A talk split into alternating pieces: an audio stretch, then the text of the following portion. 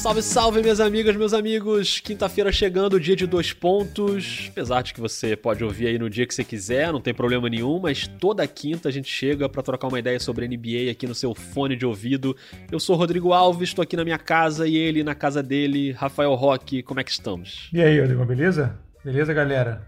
Beleza, bom dia, boa tarde, boa noite aí, dependendo da hora que você esteja vendo. Aqui de tarde. Tá sol. Tá sol, um dia maravilhoso. Porque dá uma certa. dá uma alegria, né? Assim, você vê né, um dia bonito e tal, mas dá a tentação também de ir na rua. Mas não vá. Não vá. Fique em casa. Fique em casa.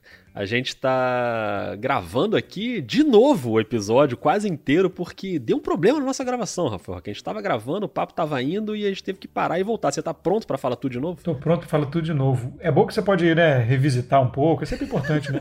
Pensar se falou alguma bobagem. Aquela reavaliada. Não, aconteceu a pior coisa possível, né? Que parou e a gente não. Eu, no caso, o meu deu problema e eu não percebi aonde. E aí a gente se perdeu completamente, era melhor começar de novo. É, eu tava falando na, na, primeira gravação sobre o momento bucólico que eu vivi aqui hoje na minha varanda, vendo um passarinho construir seu ninho na árvore aqui em frente à minha varanda.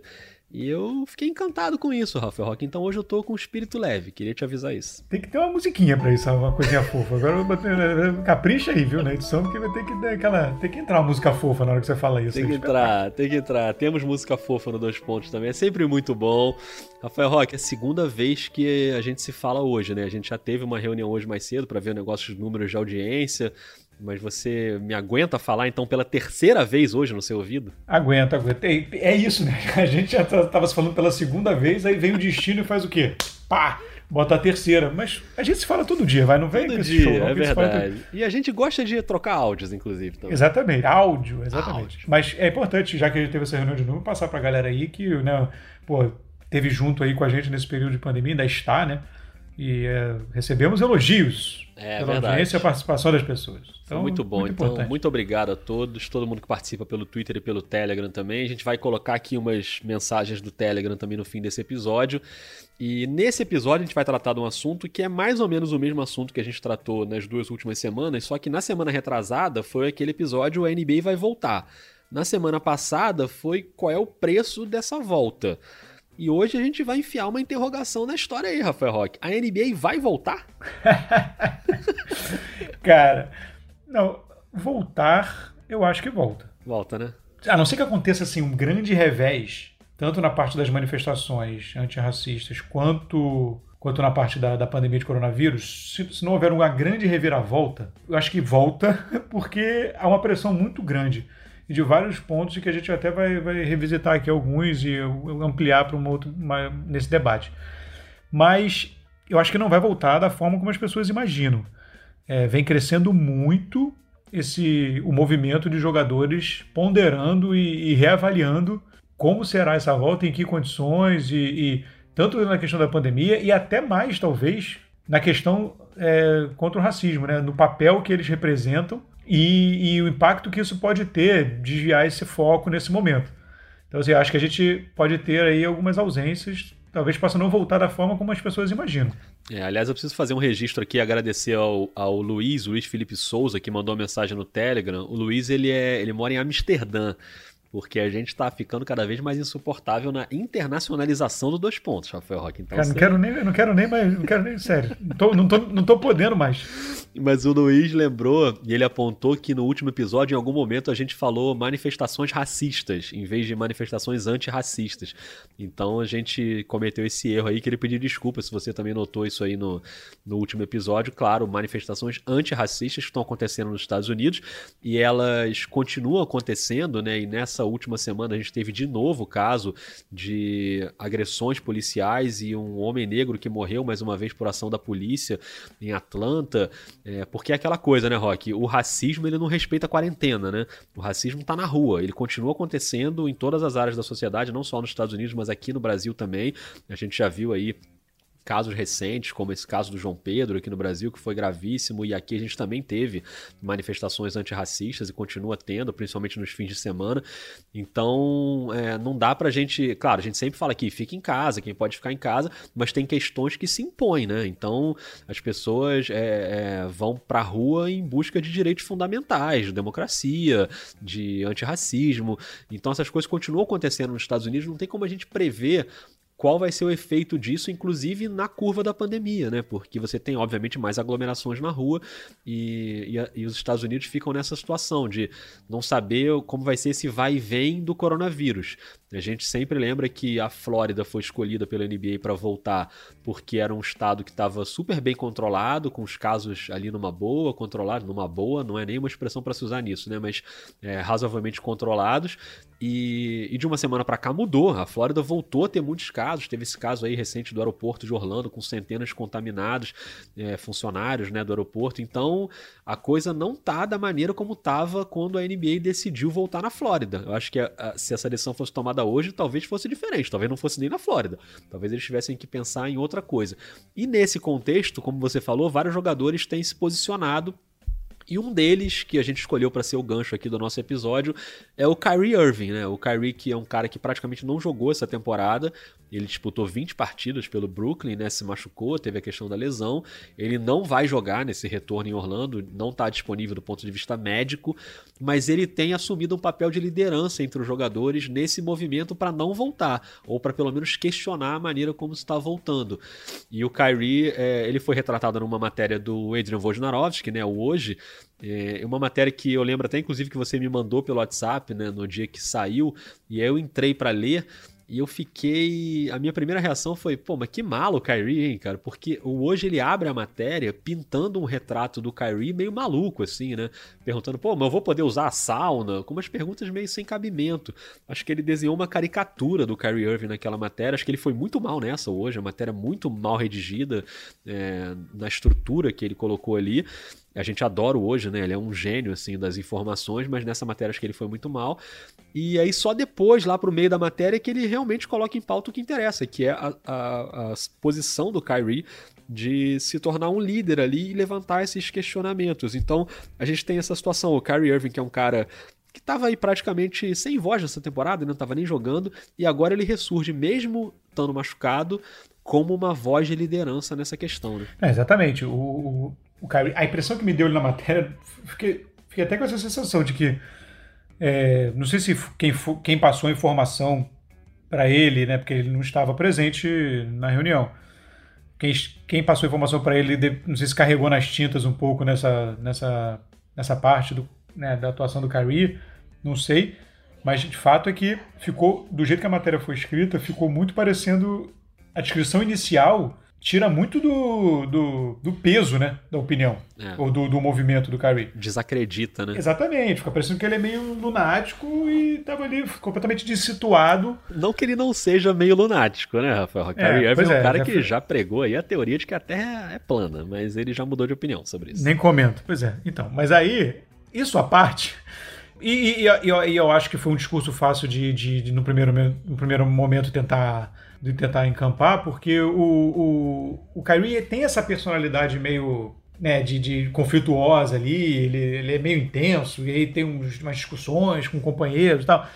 Ele tentou, mas o negócio saiu pela culatra, ele, ele foi muito criticado né, pela matéria. Mas isso à parte, o, o, o importante é que o, é muito representativo que um jogador do peso do, do, do Kyrie Irving venha a público liderar um movimento desse, porque a liga, você tem as grandes estrelas, mas você tem muito jogador que tem a situação mais frágil, né? De contrato, financeira.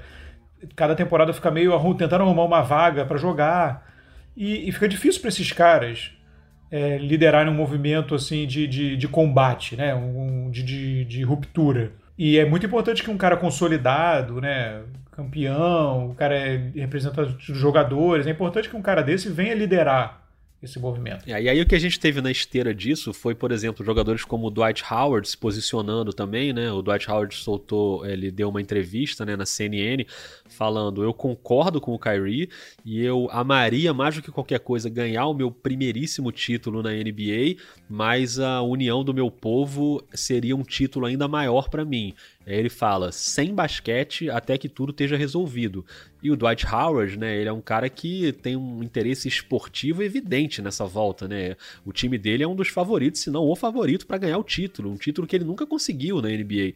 Então ele é, é, foi importante ele se posicionar, assim como outros jogadores depois que a gente ficou sabendo pelo Shem Charania, por exemplo, que disse que o Donovan Mitchell e o Carmelo Anthony também são jogadores que estão é, falando e questionando essa questão da volta e, e cogitando a, a, possibilidade de não jogar, né? E o Donovan Mitchell é um cara também que está na briga ali, né, no playoff. O Utah Jazz é um time que é forte e o, o Carmelo ainda sem a garantia de que iria para o playoff no Portland, mas, mas também é um cara com uma história, né? O peso do Carmelo, né, não dá nem para começar a questionar, né? Um cara com uma história gigante no basquete. Então a gente começa a ter um movimento mais fortalecido, né? Que começa aí com o Kyrie.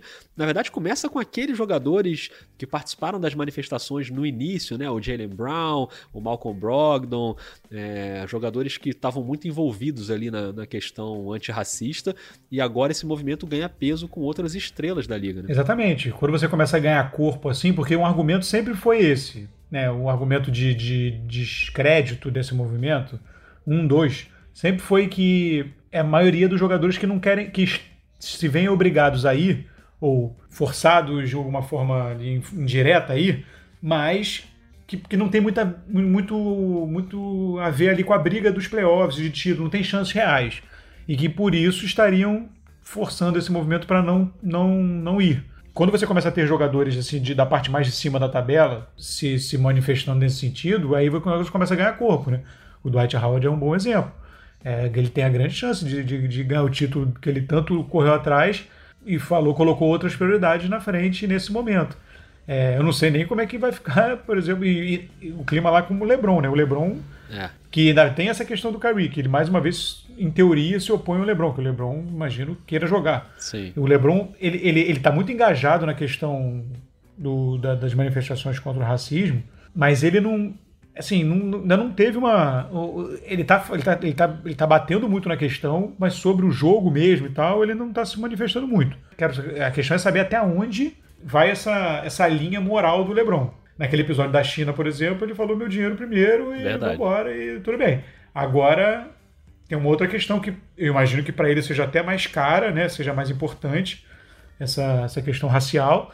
E vamos ver como é que essa, aonde, aonde essa linha vai ser desenhada aí no chão. É, eu tô, tô, tô aguardando, mas é, a pressão, a pressão, a tensão, na verdade, vai crescendo, né? Crescendo. E temos ainda aí mais um mês, né? É, pois é, ainda tem, assim, não só os jogadores, mas os treinadores também, né? Você falou isso aqui na semana passada, no episódio, sobre o Mike D'Antoni, o Alvin Gentry e o Greg Popovich, que são os três treinadores de mais idade, né? Porque a gente vai ter um protocolo também para um protocolo médico para avaliar jogadores e integrantes de comissão técnica para saber se você está apto a se juntar a, né, a, a quem vai disputar os jogos. E aí a associação dos técnicos já se manifestou, dizendo que esse protocolo pode colocar vários empregos em risco de treinadores e assistentes, né, até para o futuro, para a próxima temporada, porque você tem assistentes também de mais idade. Então não são só os jogadores é, que estão envolvidos nisso, os treinadores também. E tem uma questão da grana também, né, do acordo trabalhista que a gente falava aqui antes que você estava pontuando, que, que é uma questão que também sempre preocupa na NBA. Né? Isso, isso. É, porque o acordo trabalhista atual, vigente, ele tem. ele vai até, ele vai até a temporada 2020 22, 23. Só que há algum, no decorrer do, do, do, do período, há algumas brechas, algumas, alguns lugares, alguns pontos na linha do tempo em que as partes podem decidir encerrar o acordo e negociar um outro. E eu não sei quais são todos, mas eu sei que agora em setembro tem uma brecha para casos como esse. Que um dos motivos pelo qual pode ser cancelado ou pode ser suspenso é a pandemia, de manifestações, e está paralisado.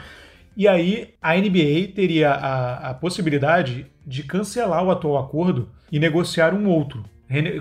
Abrir as negociações para um outro, não esperar chegar até o fim do cumprimento desse. Isso impacta os jogadores de que forma? o salário dos jogadores eles são baseados numa divisão do bolo de acordo com todo que a liga arrecada. E, e, e os salários deles, ele, os jogadores levam uma porcentagem do bolo.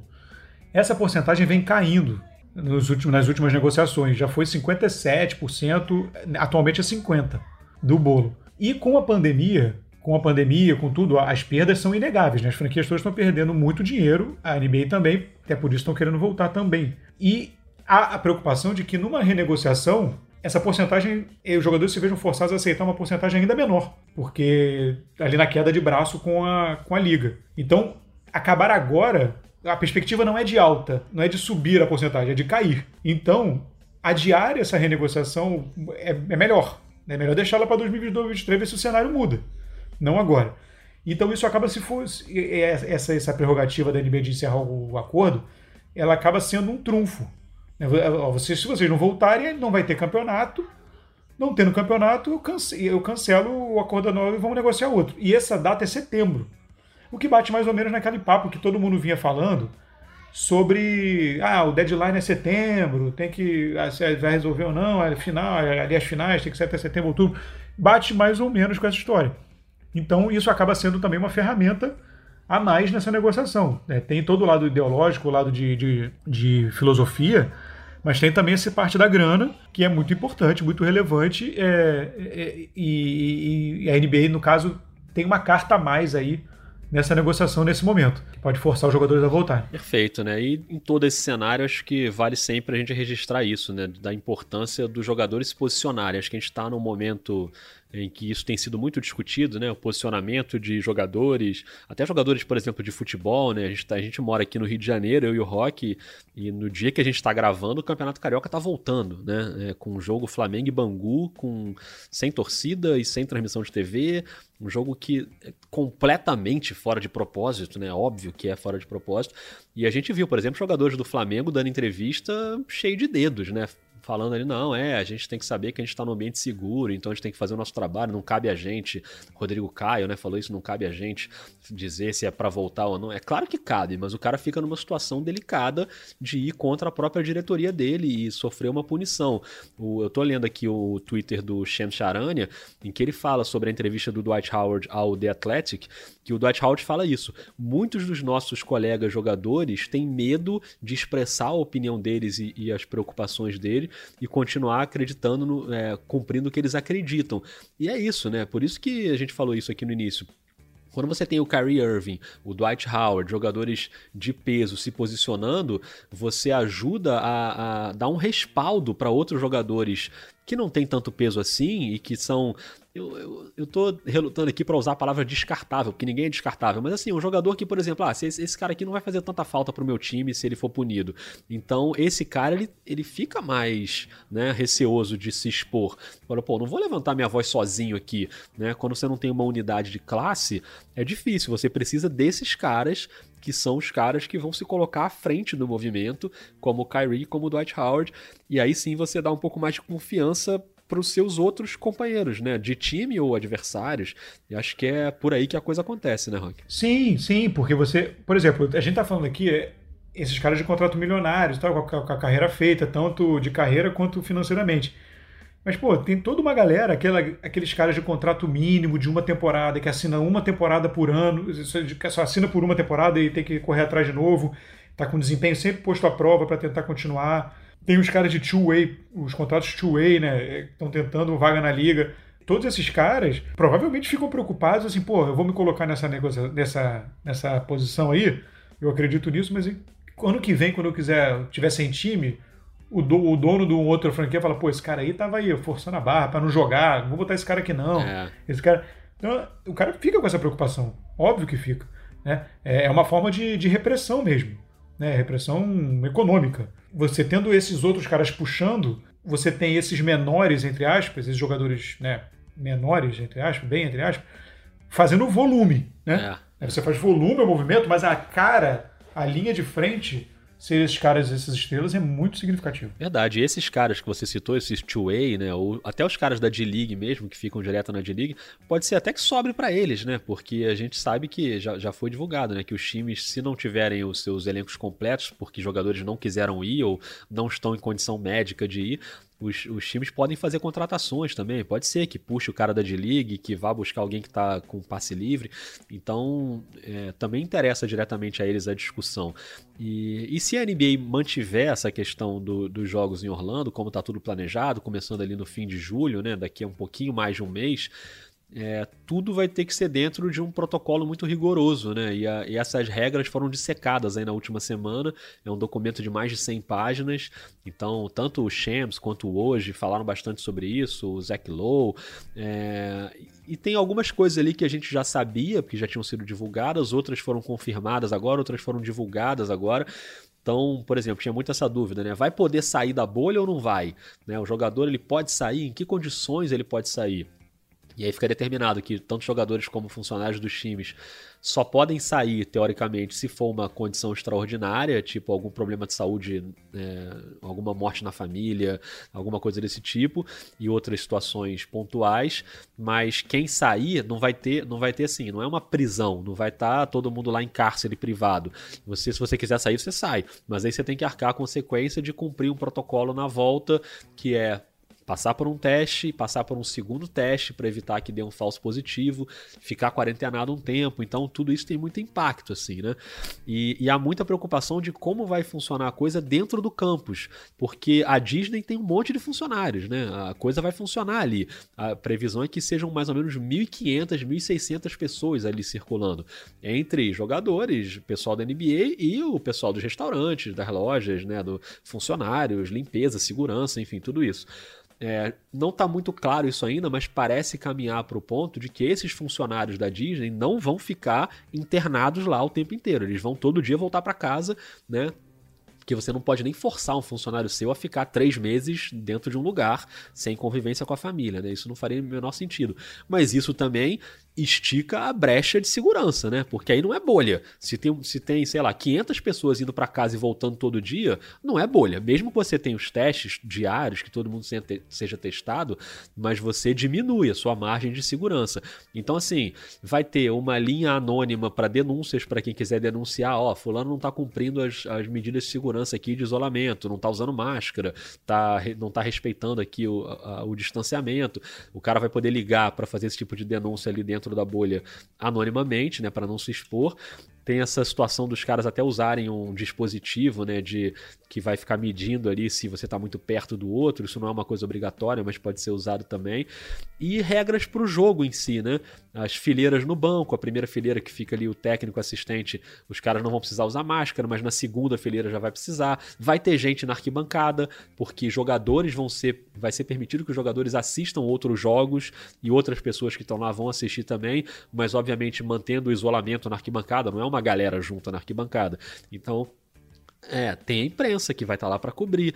Enfim, além de todos os outros funcionários, né? Seguranças, é, enfim, pessoal da limpeza, alimentação dentro do ginásio, tudo isso precisa desse protocolo, né? Então tem algumas coisas aí que são curiosas, né? Dessas regras, né? Não, é, é, é situações surreais às vezes exigem medidas surreais ou, ou deixam brechas para medidas surreais, né?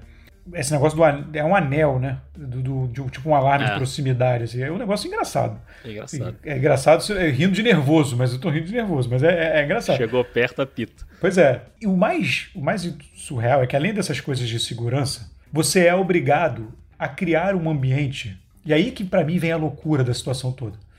Porque você, como esses jogadores eles são acostumados a um, a um ambiente de muito luxo, no, nos jogos e tal, né? ali você tem, já tem uma coisa, já tem um ambiente mais luxuoso, mas esses jogadores eles viajam em, em voos fretados, com, com, acomodações super confortáveis. É, quando eles saem dos jogos, obviamente, na sua vida pessoal, imagina né, essas estrelas, o luxo que elas não vivem. Então, a necessidade de ter que replicar, ou pelo menos emular um pouco essas situações de luxo para os caras é muito doida, né? E aí você começa a ter, você vai ter tipo e você começa a ter as coisas, é entretenimento, DJ. DJ é maravilhoso. Pô, se é coisa de jogos, é, é, videogame. Videogame. E, assim, é muito, é muito doido, né, cara? Porque você começa aí, você vira uma. Vira um, um, um sei lá, vira um mundo da fantasia, coisa completamente à parte, né? E o ping-pong, Rafael Roque? Não, e o ping-pong, que aí tem a regra mais maneira, né? Que o ping-pong, um jogador joga ping-pong só de simples. De dupla não pode. Não pode, porque a dupla no ping-pong a galera sabe, né? Enfim, é, fica do ladinho. Não pode. Não pode que o anel apita. Exato, imagina, o anel, imagina o DJ, aí o ping-pong, aí chega a dupla, aí toca o anel. Aí que coisa inacreditável, cara. Aí o outro que tá ali perto pega o telefone e liga, ó, fulano aqui não tá, não tá respeitando. Aí chega o, aí chega o garçom.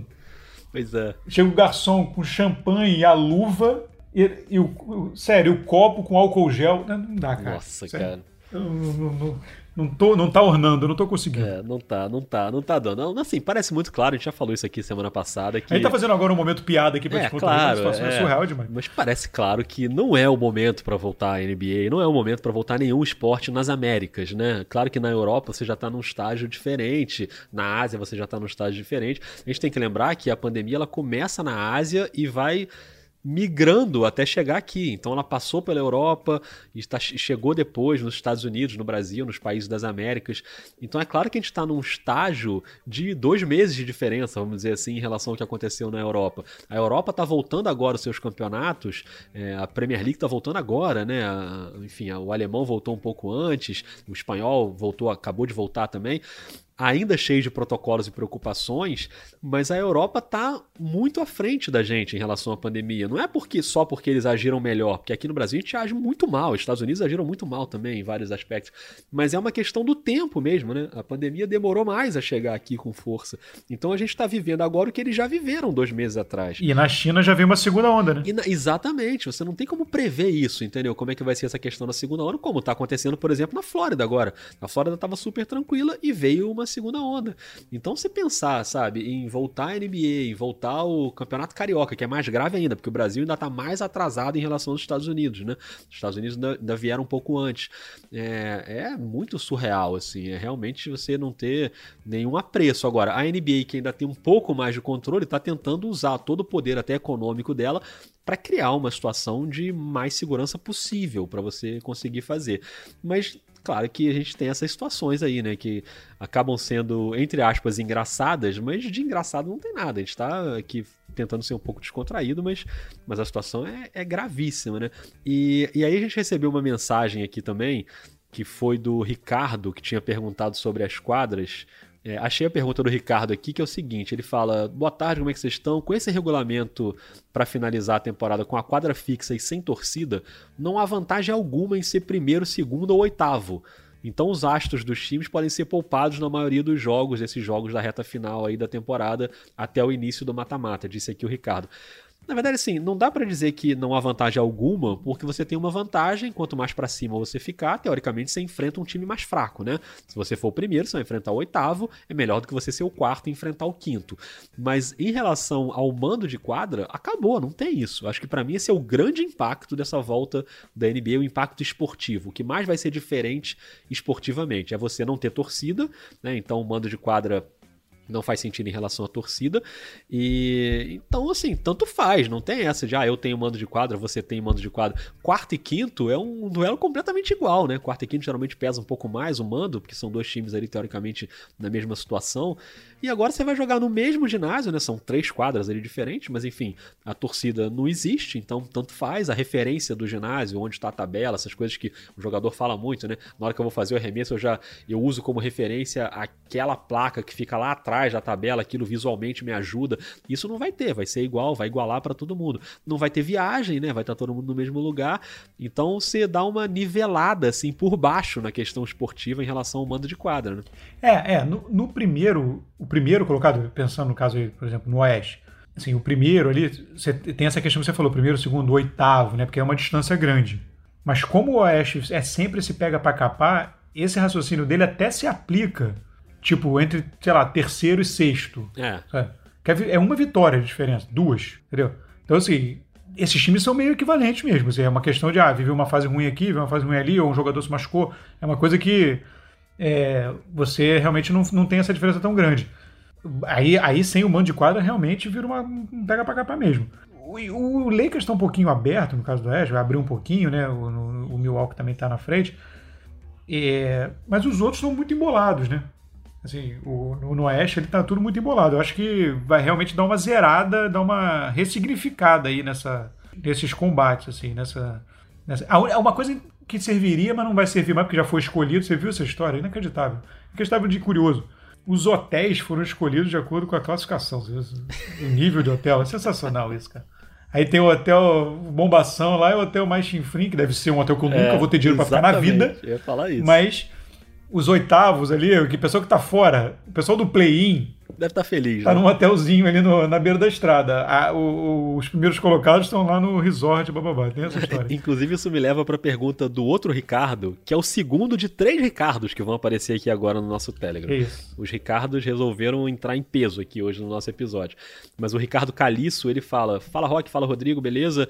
É, sobre essa polêmica da volta da NBA, vocês acham que eles acertaram em voltar com o finzinho da temporada regular ainda? Ou acham que eles já deveriam ter ido direto pro playoff? Grande abraço. Um abraço, Ricardo. É, eu acho que assim, é, essa questão de voltar com o fim da temporada regular é muito por causa desse bolo do, do, do Oeste, né? Como você falou agora, Rock, que tem ali ainda times né, que estavam ali perto, em condição de brigar, e esses times podiam se julgar injustiçados de não ter a chance de brigar ainda por uma vaga. E como provavelmente você ia ter que fazer isso também para definir as posições, para ter um playoff mais justo, né? De, em que pese isso que a gente falou agora, acho que não tem o um mando de quadra, mas você ter definido as posições ali entre primeiro e oitavo, por isso que acho que eles fizeram um mínimo ali de oito jogos. Eu não acho ruim, não, essa, essa decisão, né? O que, que você acha? É, eu acho, que, eu acho que é uma mistura de duas coisas. Primeiro, você ampliando isso, além do, além do fator da justiça, né? você dá oportunidade, você não, você não decreta uma coisa e acabou. Né? Você estabelece uma regra e dá uma oportunidade para alguém ainda buscar um objetivo.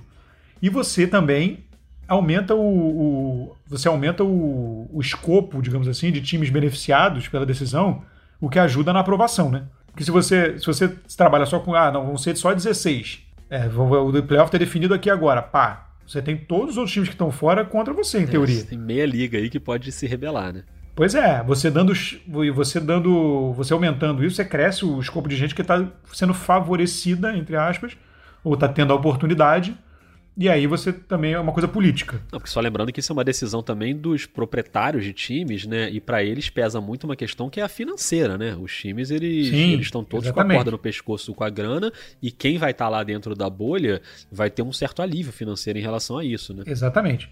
E um outro componente que eu acho que deve ter rolado também é que dá a chance de você dar uma testada no sistema, né? É. Você tem uns joguinhos ali para dar uma testada, como vai funcionar, como é que a coisa vai, até para Vamos lá, vamos lá, né? A madeira, tem madeira aqui perto? Procura madeira. Dá algum. Sabe, vamos ver se dá alguma zica aqui, dá algum, dá algum problema. É, você tem uma margem ali até para, sabe, enfim, ter que parar se for o caso. É, e não já entrar direto com o jogo à vera, valendo, playoff. Eu acho que também é para isso, assim, para dar uma maciada e os jogadores pegarem ritmo, tudo mais também. E o outro Ricardo é o Ricardo Fonseca, que mandou só aqui um muito bom programa, então obrigado aí, Ricardo. O Vinícius Alvarenga também deu um alô aqui, o Júlio César deu os parabéns pelo podcast. Obrigado a todo mundo que tem participado aí pelo Twitter e pelo Telegram. E Rafael Roque, pra gente encerrar, eu vou tocar um áudio aqui do Renato. Lembra do Renato de Boston, que teve aqui no programa da semana passada, que a gente tá muito internacional? Ele mandou um outro áudio com uma sugestão, ouve só. Fala Rodrigo, Rafael, aqui é o Renato de Boston de novo. Hoje eu vou só deixar um rapidinho e sair correndo. O que, que vocês acham de para um próximo tema de, do podcast de vocês? Vocês não fazeram não montarem um time com jogadores que mereciam, talvez merecessem, né? Mas nunca foram ao Star. É, começando lá naquele recorte né, de 89 para 90, que foi quando começou a ter os três times no All-Star. O que, que vocês acham? Valeu, um abraço. Renato, para você eu chamo a nossa gloriosa e já tradicional vinheta. Calma! Calma, Renato. Acho a ideia ótima, mas calma. Vamos com calma também, porque esses levantamentos dão um trabalho e agora tem muita notícia rolando, né? Então a gente, teoricamente, está mais agora nos, nos, nos, programas mais noticiosos do que nesses especiais que a gente fez aí enquanto estava rolando o início da pandemia. Mas eu gostei da ideia, hein, Rock? É um bom desafio. É um bom desafio para deixar guardado aí na manga, que depois aí. A gente não sabe como é que vai ser o intervalo das temporadas aí, né? É, então, verdade. Se, do jeito que desenharam, vai ser corridaço. Vai ser tipo, acabou hoje, draft. Vai ter uma semana. Draft amanhã, é acabou, ele começa. Parece. Mas, mas é um tema maneiro para fazer uma pesquisa aí, mas precisa de um tempinho para dar uma pesquisada, mas é interessante. É verdade. Rafael Roque, você está ouvindo o piado do passarinho? Porque ele está aqui na minha varanda e eu vou agora observar de novo o ninho do pássaro. Que momento. Que está aqui construindo o ninho para os seus filhotinhos, que é uma coisa bonita e bucólica que tem elevado um pouco o meu espírito nessa quarentena. Adorei esse debate hoje, Rock, mas eu preciso ir lá para ver os passarinhos. Que coisa fofa. Eu vou, acudir, eu vou ali acudir o meu filhote, que já tá, já tá dando, começando a dar defeito ali. É, esse ninho aí dá trabalho também, rapaz. Esse aqui, esse aqui tá brabo. Então é isso. Beleza? Um abraço, então. Forte abraço e até semana que vem. Valeu, até.